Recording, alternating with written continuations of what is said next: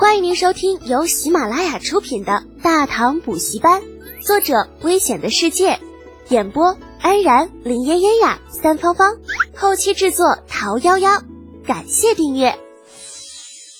第二十四集，突厥使节二王子离开皇宫的李浩得意非常啊，毕竟右双若浊骗来了一千贯。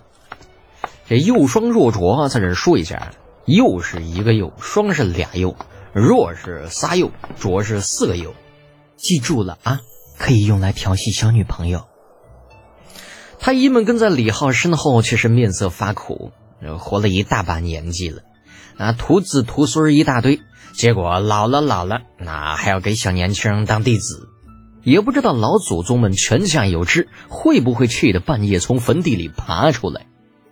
那李浩倒是无所谓，对于他来说，自打不要脸以后啊，做人那都是轻松多了，上五楼不费劲儿。尤其是六个胡子都白了的太医啊，在身后一字排开，那感觉简直比三伏天喝了冰可乐还要爽，舒服，超乎想象的舒服。那不信，你看看周围那些个禁军羡慕的小眼神儿，妈个鸡的，羡慕死你！老子就是要多吃多占，一个人占六个太医，怎么地吧？不服你们咬我呀！嗡！那几个老家伙已经快要吐血了。跟着李浩在皇城里头没头没脑的转，这累倒倒是其次，关键是四周那些个带着各种不怀好意的目光，太让人难以接受了。可是有什么办法呢？皇帝陛下金口玉言，别说给你找个师傅，那就算是给你找个爹，你也得认。又逛了一会儿，金太医实在受不了了，上前两步追上李浩，问道：“呃呃。”恩师，呃，咱们这是要去哪儿啊？啊，将座间，给你们每人打造一套工具。你们手里那些个东西啊，太糙了，这搞不好会医死人的。金太医满头黑线，指着一个方向道：“呃，可是，呃，恩师，那将座间在在皇城的那边。嗯，为师知道。”李浩在错误的路线上继续向前，头也不回。之所以带着你们绕圈子，那是为了你们好，要管住嘴，迈开腿，才能有个好身体嘛。争取大家都能够活到六十。嗯，众太医一脸懵逼，老金头满脸黑线。呃，恩师啊，我们几个最小的也六十有一了。好，是吗？那那 那就活到七十好了。李浩耸了耸肩，这不管是六十还是七十，反正这个时候你就是打死他，李浩也不会承认自己根本就不知道降座间在哪儿。那金太医很无语，他很想说，其实我已经六十九了。但是就在此时，另一个太医也追了上来，在他开口之前叫住李浩：“呃，恩师啊！”李浩停下脚步，有些不耐烦：“又怎么了？”老头委屈的指了指后面，那个后面有几个人，好像在追咱们。李浩越过太医的肩膀，看向身后，却见果然有几个乞丐打扮的模样，正快步向这边走来。这谁呀？宫里怎么会有乞丐呢？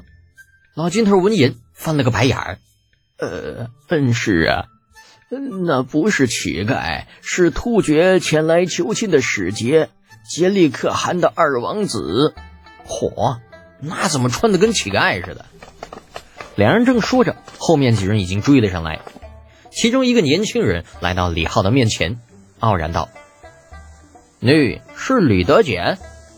不是，你认错人了。”哎，青年都懵了，你这个套路不对呀！你这么说话会没有朋友的，好不好？尴尬之余，这青年握紧了拳头。李德简。你别装了，我知道是你。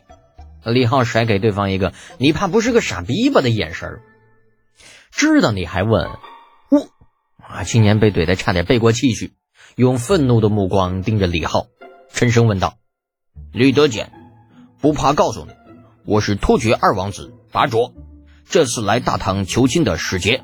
我想知道，阻挠和亲是你的意思，还是你父亲三位将军魏国公李靖的意思？”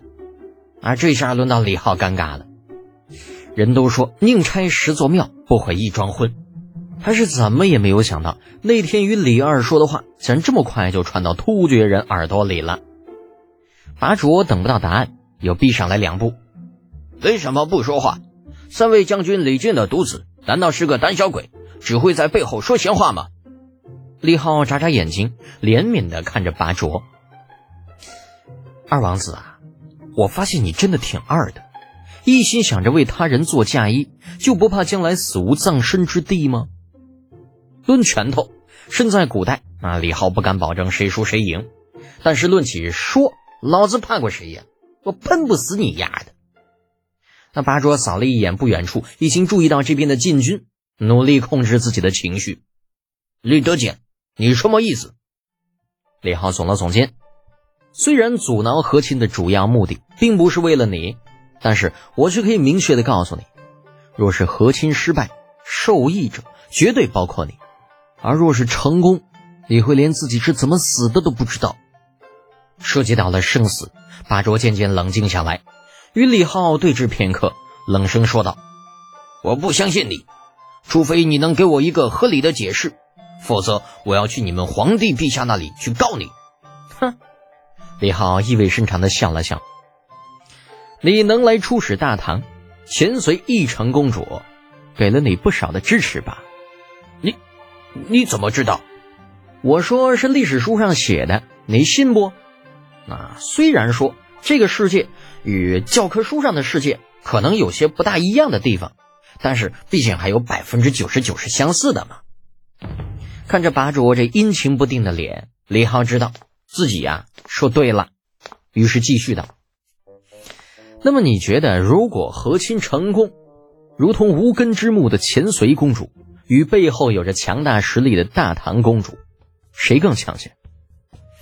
或者说，你能够保证被迫嫁入草原的大唐公主一定会支持你这个始作俑者吗？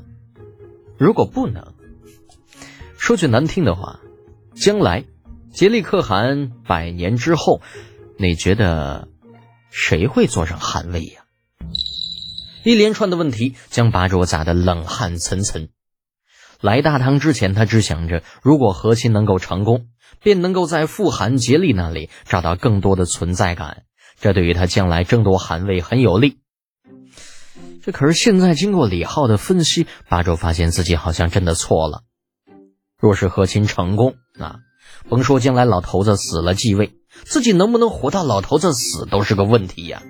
那毕竟枕头风可是很可怕的。